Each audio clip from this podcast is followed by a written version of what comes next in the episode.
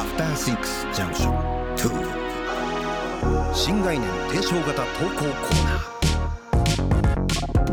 ー時刻は11時半1分でございます TBS ラジオから生放送でお送りしている「アフターシックスジャンジャンクション2」えーパーソナリティの私ラップグループライムスター歌丸ですそしてスペシャルパートナーのゼッタくんです、うんさてここからは新概念提唱型投稿コーナーですが今月いっぱいはこちらのプロジェクトを進めていきますそのプロジェクトの名前はアフターシックスジャンクション2オリジナルアナログゲームドロッセルマイヤーさんの空論城改めドロッセルマイヤーさんの空論道制作プロジェクトよいしょいやーいいなゼッタ君の読みいいよ、泣きました、ラジオ用語でいう泣き泣きましたありがとうございます、非常にあのなんていうんですかねあのゼッタ君なりのこのソフトな感じ素敵ですよ、いい声ありがとうございます、えーはいということでこの番組を聞いているリスナーさんと一緒に番組オリジナルのアナログゲームを作ろうというプロジェクトですナビゲーターはこのプロジェクトの発案者にしてボードゲームメーカードロッセルマイヤーズ代表のプロデューサー番組おなじみ渡辺則明さんです渡辺さんよろしくお願いしますお願い しお願いしまますす。えー渡辺さんあのちなみに空論城改め空論道となりました道はいですね、空論道、はいうんえー空論城はちょっとなんかあのーあのー番組タイトルと被っているものがあるということちなみがに机上の空論ですあそうそうそう机上の空論のはい机上の空論の空論ね、んはいということで、えー新しいタイトル考えようって前から言ってたんですけど、えーまあ、正式タイトルが決まりまして、えー空論あの机上の空論の道と書いて、はい空論道というのを、えー正式タイトルにこしれよやっうぱりと思います空論城でちょっとしばらく続けて盛り上がりすぎちゃって、んちょっと完全に変えんのもなっていそううですねねここから離れづらくなったのもあるんですけど、まあでも逆にこの道をつけたことによってちょっとこの武道っぽい感じとかですね武道華道みたいな、まあこういうこうあのーそういう道を追求していくみたいな感じ、うん、で歌前さんにこれの師範になっていただくみたい な感じ私ですか、市販代 私急に今始まった道の師範歌丸い師や範そういう時があるはずですからねどんな道もね まあねうん親切の道だがだしまあ、はい今のところこれ言わせていただきますよいろいろスタッフとやってきましたけど今のところやっぱかなり手だれの部類なのはこれは確かに間違いないですからいやねそりゃそうですよ、また別のあの流派が来ましたけどね森保流派がね森保派がね話に あ乗のら流ない派はやばいです ね。すごい とにかくそのなんか防御に長け ている。たけてんのかななのかもよくわかんない ぜひ皆さん、放課後ポッドキャスト聞いていただきたいんですけども。はい、ということで、改めて、えっと、この空論道ですが、どんなゲームなのか説はい、明えお願いしまっす。と上の句と下の句の組み合わせで、えー何々な何々というですねお題を出して、例えば、えーまあ友達にしたい食べ物みたいなそういうお題が出て、そういう答えのない、えーお題に対してみんなで議論をしていくというゲームですね。まあ、話の種、議論の種を、まはあ、い架空の、架空の議論ですよね。架空の議論ですね、うんだからまあ本当に思ってないことでもいいし、うんうんうんまあなんか結構パーソナルな話になる時もあったりそうとでかしたね。あの、自分のデビュー曲みたいな話になったら、すごいみんな自分の話になったなんか自分語りみたいなのが始まるかと思えばめちゃめちゃディベートみたいな時もあったり、うんうんまあ、大喜利みたいになる時もあったり結構味がいろいろ変わっていくなとあとやるま人によっても本当に変わりますもんね。そうですよね面白い。はいゼタ君これちょっと聞いていただいたみたいで。うん、これはすごい、お題がやっぱりかなり大事になってきましてうんうんうんうんで僕もこの、まあ、MC としてやってきてでライブも MC もするしいろんな喋りあるんですけどこのゲームになって自分がどんな立ち回りするか全く分かんないそうだよね確 かにだし、おやって題いないことにはお題にもよるから ね。めっちゃ難しいやあつもあるから準備できないですからね、まあまあちょっとやってみ。準備できで今ない日ぜひ絶確かに対ね森保流かもしれないですからね、そう話の腰を全て折る流派かもしれないまあ今日はスタジオ渡辺さんとあとね構成作家古川さんもいますから、じゃあ、小坂古川です。一つ盛り上げてくださいよ。頑張りますお願いします。さあということでえっ、と今日は両方じゃあ絶太君に引いてもらいましょうか。あありがとうございます上の句下の句はい。じゃあ上の句から、はいはい、行お願きいしま。ますはい。はい。上の句、タトゥーにしたい。ははいいラジオネームあ、ラジオネーム、ママンハッタンで坂出さんから、タトゥーにしたい。タトゥーにしたい。むずいなそもそもさ、森保論法で言うとタトゥーとかしたくないしみたいな。ラジオしたいと思ったことないしいやでもさ、でもさ、真剣に考えるがね、入るそうよでね、すねタトゥーにしたい考え。たことななかったからね、はい、では下の句いきますラジオネームはるさんから海の生き物ああでも、えーいやでもまあありえますね、まああるっちゃあるうかんいや、なしじゃないいねや。そう寿司ネタとかよりは全然いいですよ、実際いるでしょ、こういう人。えっと入れ墨ね、タトゥーにしたい海の生き今物のと。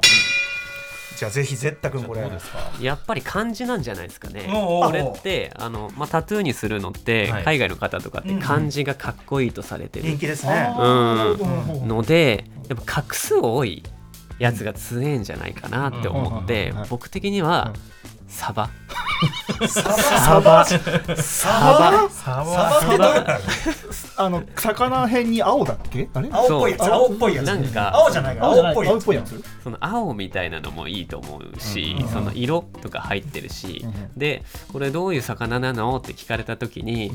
やーこれは魚編っていうのがあって、うん魚で青いやつだから、これサバってやつがあるんだよ青いみたさいな青い魚なんだよ青い魚なんだよ青い魚って言ったらさ熱帯魚とかのさああいうの思い浮かべるんだけどまさかこんなそうそうはいでこれ食べられるんだよとかなんかいろいろその身近だしあさらにそのサバの感じがかっけえ感じがあー僕はそのあるななるほどうんあ海外の方だとそういう会話生まれますけど日本人を見るとサバって書いてあそるんなその好きなのみたいな会話にもなりますよその問題だよだからさねいきなりサバって言ったらどうだったんそだころのう漢字漢字 なんですねでもさ僕漢漢字一文字でうんその画数多いは考え方としては僕はなかなか悪くない気がましあますちょっとサバよりいいのはあるかもしれないですけどねあうん漢字じゃないむしいろや僕ビジュアル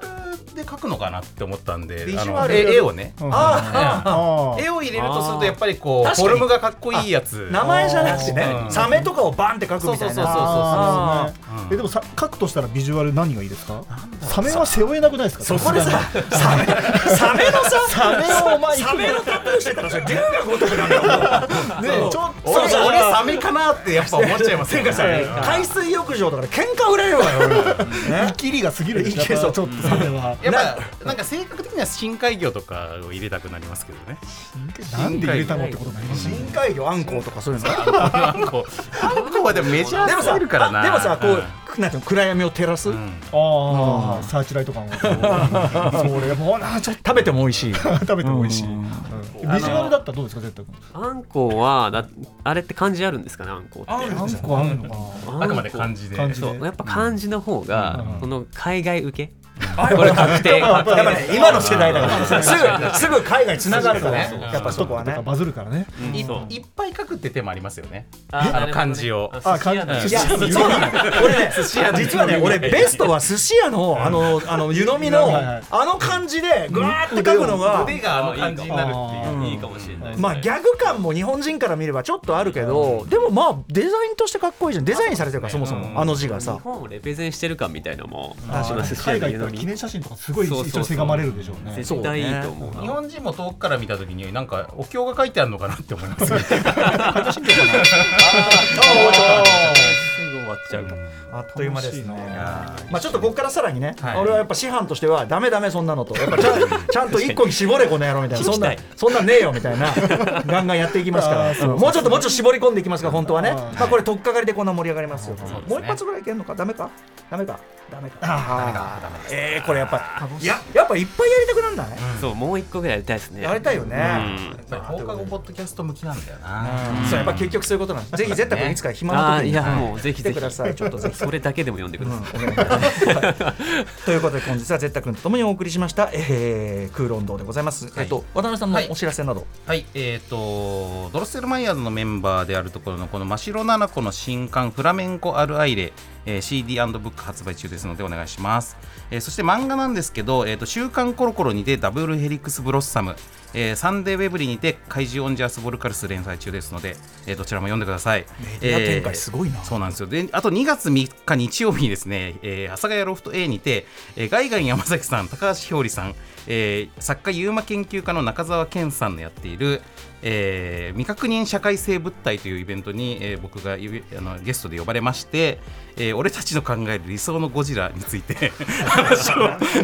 この間もやったんですけど全然話がまとま終わんなくって、ええゴジラ対ネッシーいやゴジラ対貞子みたいな話のところでカーンって終わったんで、ええちょっとこれ続きやる必要あるだろうっつってまた別のイベントに僕が呼ばれる形で同じメンバーでゴジラの話をしますの で、はいまあ、この好きだこなっから聞いても多分面白いと思います本の当でに皆好さきだんなお願いします。はい、ということで引き続きこちらねクーロン堂の方もよろしくお願いしますはいとうことでよろしくお願いしますえー以上ドロッセルマイヤーさんのクーロン堂制作プロジェクトでした After Six Junction 2